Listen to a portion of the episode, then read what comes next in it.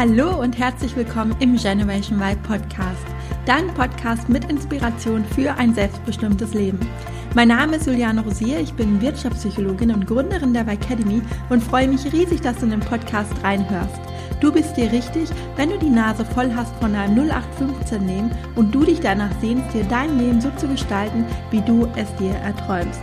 Genau dazu erwarten dich viele Tipps und Inspirationen sowie spannende Interviews mit Personen, die genau das bereits geschafft haben.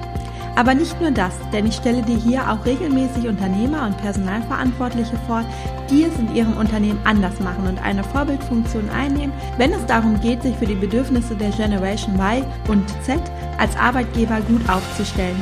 Viel Spaß beim Hören dieser Episode.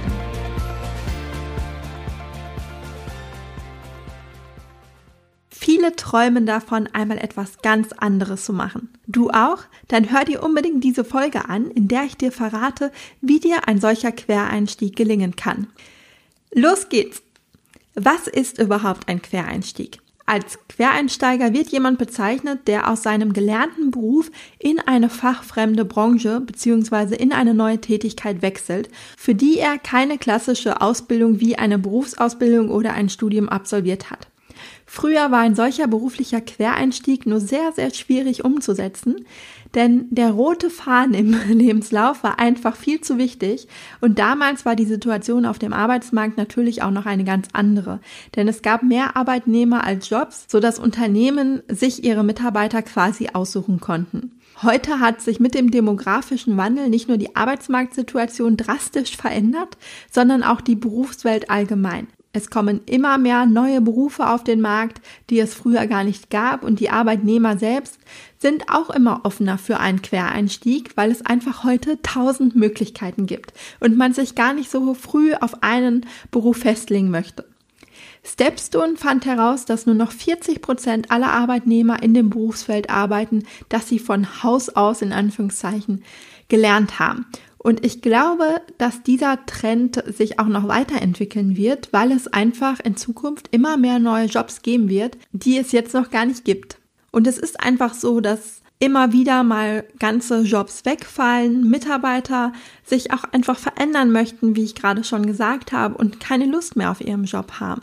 Und wenn dir das auch so geht und du dich jetzt fragst, hm, ja, okay, ich hätte auch total Lust auf einen Quereinstieg, aber welche Chancen habe ich denn überhaupt bei einem Quereinstieg? Worauf kommt es an?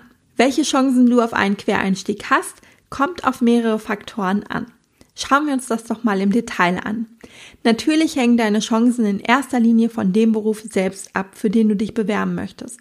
Denn es gibt natürlich Berufe, in denen ein Quereinstieg einfach nicht möglich ist, weil die Berufe geschützt sind und eine Ausbildung in dem Bereich einfach zwingend erforderlich ist. Das ist logischerweise beim Arzt der Fall, denn um Arzt zu werden, benötigst du ein Medizinstudium. Das gleiche gilt für Berufe wie Steuerberater, Psychotherapeut oder Rechtsanwalt, um jetzt nur einige zu nennen. Im Umkehrschluss kannst du also nur in einen Beruf wechseln, in dem die Berufsbezeichnung nicht geschützt ist und in dem du keine spezielle Ausbildung benötigst. Es sei denn, du bist natürlich bereit, diese noch zu absolvieren, dann steht dir das natürlich auch noch frei. Deine Chancen hängen außerdem von der Arbeitsmarktsituation in dem gewünschten Bereich ab. Ist die Personalnachfrage seitens der Unternehmen weitaus höher als das Angebot an geeigneten Bewerbern, stehen die Chancen natürlich nicht schlecht, dass die Unternehmen auch für Quereinsteiger offen sind. Ein solcher Fall ist zum Beispiel die Deutsche Bahn, die Quereinsteiger sehr begrüßt und ihnen teilweise sogar die Umschulung bezahlt, zum Beispiel zum Lokführer oder auch als Servicepersonal.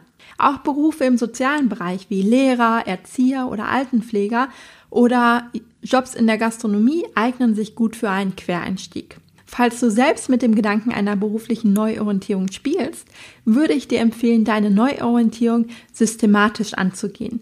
Dafür habe ich jetzt drei Tipps für dich. Erstens Recherche. Zunächst einmal würde ich dir empfehlen, einfach mal zu recherchieren, wie die Chancen in dem von dir gewünschten Bereich stehen und dich mit der Branche vertraut zu machen. Damit verschaffst du dir einen guten Überblick über die Situation auf dem Arbeitsmarkt und das hilft dir dann natürlich auch im Bewerbungsprozess. Tipp 2, Anknüpfungspunkte. Was meine ich damit? Um deine Chancen in dem neuen Bereich zu erhöhen, ist es sinnvoll, Anknüpfungspunkte zu finden. Vielleicht verfügst du schon über Erfahrung in dem Bereich durch dein Hobby oder eine ehrenamtliche Tätigkeit. Also wenn du zum Beispiel Lehrer werden möchtest, hast du schon einmal Nachhilfe gegeben. Oder hast du schon mal gekellnert, wenn du in die Gastronomie wechseln möchtest? Oder kochst du vielleicht zu Hause leidenschaftlich gerne? Vielleicht gibt es auch zu deinem jetzigen Job Schnittstellen zu der neuen Branche. Oder hast du schon Kontakte in dem Bereich? Je mehr Schnittstellen du finden kannst, umso besser. Tipp 3, Netzwerken. Klar, heutzutage ist Netzwerken das A und O. Deshalb bau dir ein Netzwerk in dem Bereich auf, in den du wechseln möchtest. Knüpfe gezielt Kontakt zu Menschen, die schon in dem Beruf arbeiten und sprich mit ihnen, was du aus ihrer Sicht für den Beruf mitbringen musst. Auch hier gilt wieder, umso enger du vernetzt bist, umso besser. Erzähl möglichst vielen Menschen von deinen Plänen und frage sie, ob sie dich bei deinem Wechsel unterstützen können. Natürlich nur so, dass es dein Arbeitgeber optimalerweise nicht mitbekommt, wenn du das nicht möchtest. Damit legst du dann schon einen wichtigen Grundstein, damit dir der Wechsel gelingen kann. Und zum Schluss noch ein Tipp. Auch wenn du keine relevante Berufserfahrung oder nicht die klassische Ausbildung für den Job mitbringst, solltest du deine Fähigkeiten dennoch nicht unter den Scheffel kehren. Das erlebe ich immer wieder, dass Menschen, die sich dann beruflich neu orientieren, auf einmal an Selbstbewusstsein verlieren, weil sie denken, naja, aber ich bringe ja gar keine Qualifikationen für den Job mit und ich habe gar keine Erfahrung und ich kenne mich gar nicht aus und sich dann auf einmal sehr weit unter Wert verkaufen. Und deswegen meine Empfehlung an dich, bleibe selbstbewusst, denn du bringst dafür ja andere Qualifikationen mit und zeigst mit dem gewünschten Wechsel auch eine Veränderungs- und Lernbereitschaft. Und die ist heutzutage wichtiger denn je.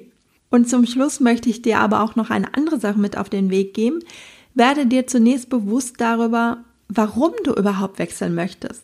Also ist der neue Job wirklich dein Traumjob, für den du Feuer und Flamme bist? Oder bist du in deinem derzeitigen Job einfach nur so unzufrieden, dass es eher ein Notnagel ist, gemäß dem Motto, Hauptsache weg hier? Wenn letzteres der Fall ist, dann ja, geh lieber noch einmal einen Schritt zurück und erforsche die Gründe deiner Unzufriedenheit. Also frag dich wirklich, warum bin ich überhaupt